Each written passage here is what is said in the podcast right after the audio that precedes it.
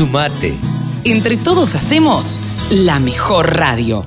La radio del campo. Ahora estamos en comunicación con Jaime del Pino. Jaime del Pino es el director comercial de la firma Stein, que ya ha estado charlando con nosotros en otra oportunidad y además hemos tenido nosotros eh, la oportunidad de, viajar en, pandemia y con todos los recaudos necesarios eh, hacia lugares donde ellos estaban haciendo eh, experimentos y eventos probando maíz y probando soja. Hola Jaime, ¿cómo estás? Buen día.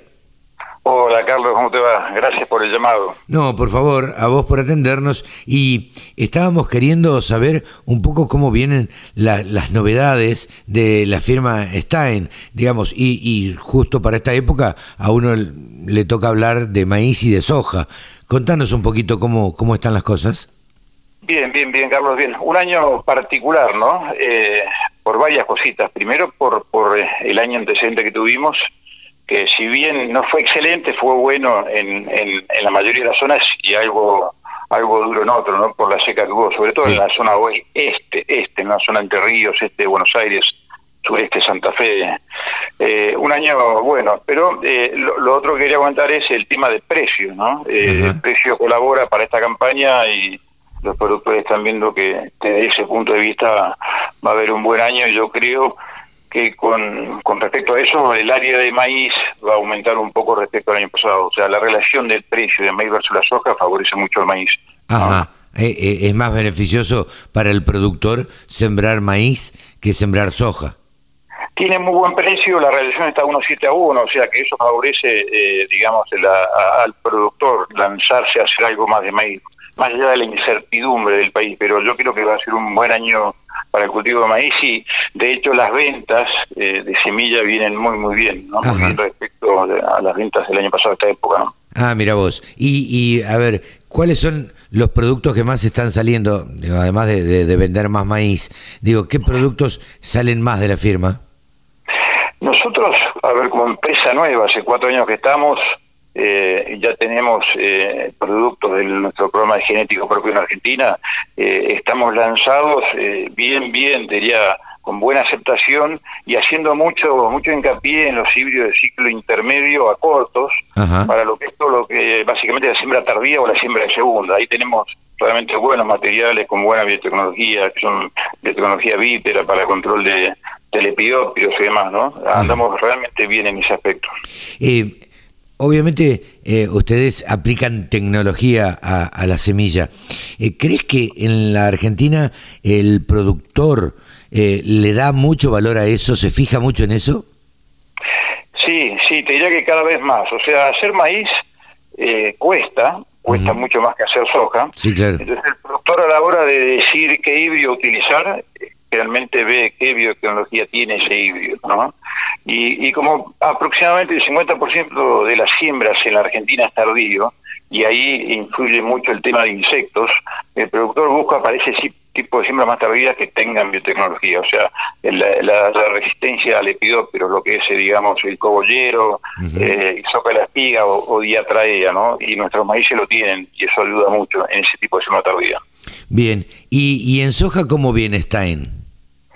En soja, eh, a ver, Stein es la empresa más grande de soja del mundo. Sí. Eh, te diría por lejos, por, por, varios cuerpos de ventaja.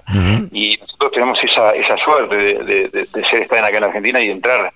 Y, en este año estamos lanzando eh, nuestro primer año de, digamos, el programa de soja y justamente con todas las hojas de, con el evento el LIS, ¿no? El LIS E3 es el, el, evento que, que digamos que le, da resistencia a las hojas a, al glufosinato amonio, al 2,4-D en la versión salcolina, el 2,4-D en en la versión salcolina y al glifosato. Eh, e, e, este evento realmente viene a solucionar una gran problemática que yo ve, que vemos en la Argentina, que es el dos malezas básicamente, que son el hielo colorado eh, y la rama negra, que es muy difícil de controlar, sobre todo en años secos como fueron los últimos dos años, donde no anduvieron bien los, los emergentes hormonales. Bueno, estos, estos herbicidas vienen a paliar ese problema que es grande, realmente grande. Y hay mucha mucho interés, diría mucho interés por parte de los productores, estamos viendo, de, hacerse de esta soja en liso. Nosotros estamos entrando con cinco variedades eh, que es una 2.5, una 2.9, una 3.8, una 4.0 y una 4.8, cubriendo prácticamente toda la zona del sudeste de la provincia de Buenos Aires hasta la zona al sur de Jesús María, ¿no? Eh, ah, mira. Estamos posicionados en, esa zona. O sea, cualquiera de estas eh, variedades se adaptan a cualquiera de estas zonas.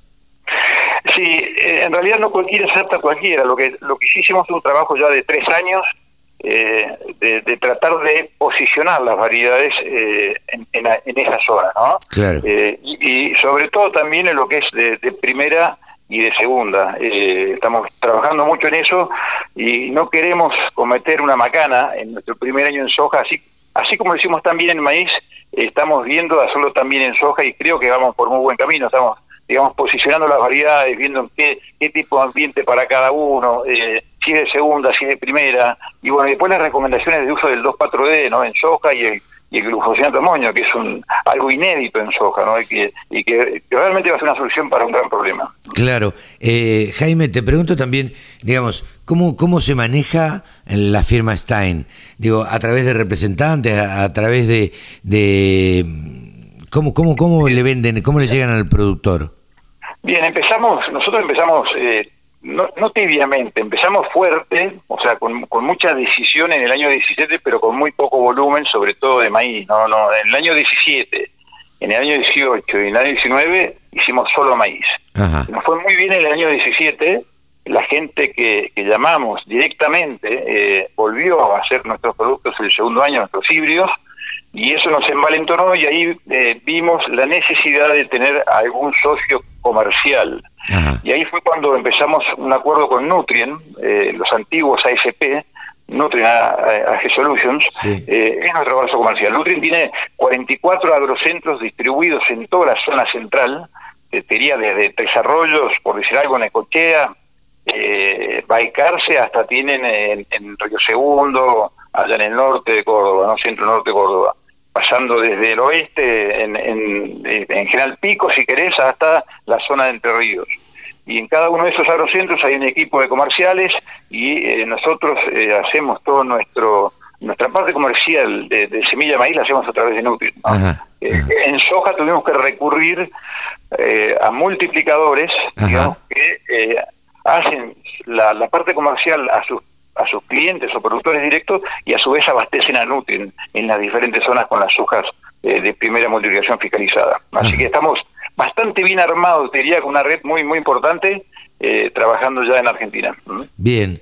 Bien, la verdad que completito el, el informe y el panorama que nos das de, de, cómo va evolucionando y cómo ves vos que, que va evolucionando esta campaña de, de, maíz y soja. Así que te agradecemos mucho, Jaime, por este diálogo con la Radio del Campo y seguramente te volveremos a, a molestar un poquito más adelante para, para seguir charlando de estos temas. Dale, dale, Carlos, para lo que necesiten estamos a disposición ¿eh? y, y mil gracias por el llamado.